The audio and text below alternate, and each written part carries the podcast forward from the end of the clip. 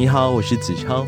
今天是六月二十日，星期四，白日献身的第七十四天。今天为您挑选的是由班恩·伦索所写的《目的》，副标题是如何让目的更明确，成为人生与组织最重要的驱动力。翻译者是陈崇亨，出版社是友邦文化出版社。今天为您挑选的是第一章“目的决定未来”的第二节“创造意义”。意义提供进化、克服障碍与发挥潜力的理由。你的工作、生活、人际关系和领导力有什么意义？这是一个需要认真回答的严肃问题。我的经验显示，你一旦能够明确自己目的何在，就会明白自己生活的方方面面到底有什么样的意义。这个目的正是你要认真面对重大的为什么。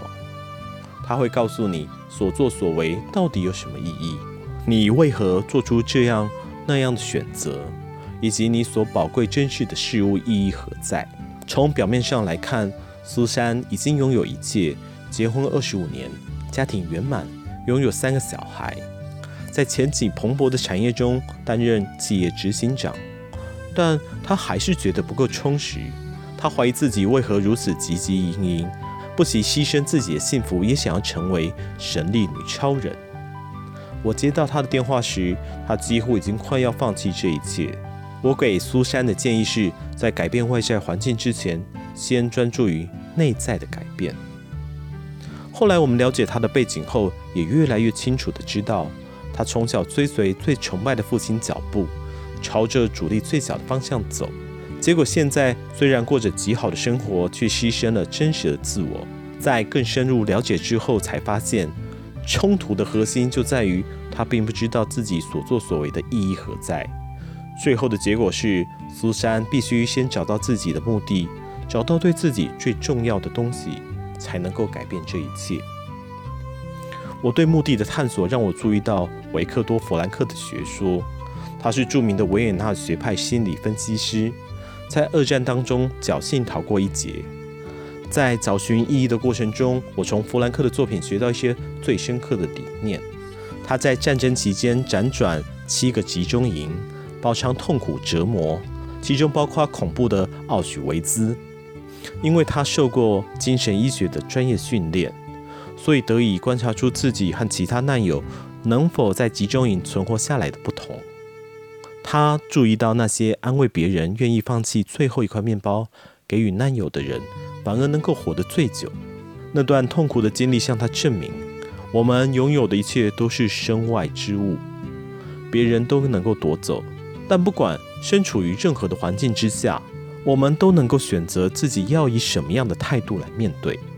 他发现，被囚禁的人最后会变成什么样子，并不只是集中营环境的影响。更是本身心理的内在决定。弗兰克因此认为，我们人最深刻的欲望其实是寻找意义和目的。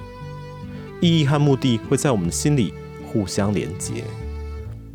意义是我们试图传达出来的什么，是特定重要的事物和内涵。如果欠缺意义，我们就会怀疑，会有不确定感。我们不能肯定自己为什么会这么做，无法理解的原因何在。一旦把握到意义，我们就能够明确清楚，拥有信念，知道什么是正确的，并掌握威力强大的原因。让许多心理医师感到非常难以理解的德国哲学家兼文化评论家尼采，从研究获得的重要结论是：知道自己为何而活，才能够承受一切的横逆。在我写下这段话的时候，我们刚刚经历过近代史上最激烈、狂热的时期。我相信，要顺利度过这些人类的悲剧，必先理解它的来龙去脉，才能够找到解决的办法。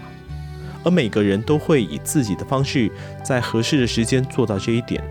虽然那些残酷暴行不是我们所能掌控，但找出周遭事物意义何在，是我们有能力做到的。后来，我们在苏珊的训练课程中探索她的目的，发现鼓励他人迈向卓越，对她来说非常的重要。所以我鼓励苏珊每天在生活中和领导之际，把握这个目的，看看会发生什么好事。作为一个妈妈，这个目的给她和她的孩子一个相互连接的参考点。她不再把自己当成孩子的司机，或者是纠察队长，不只是被动的规定孩子把该做的事情做完，而是专注的鼓励他们把事情做得更好、更棒。因此，他能以不同于过往的方式陪伴在孩子身边。他也变得更加好奇，想要真正去理解他们的希望和恐惧。他因此培养出更多的耐性。更专注的倾听，感受到过去欠缺的深层联系。作为公司的领导者，他不再只有专注于达成目标，而是创造出一个更好的工作环境，让每一位员工都有机会做有意义的工作和获得成长。苏珊的目的让他想要去帮助别人，指导那些有心之人建立大事业和美好的生活。因为专注于创造有意义的生活，苏珊发现自己内在的目的。由于理解自己的工作、生活和人际关系，苏珊获得更高层次的满足和成功。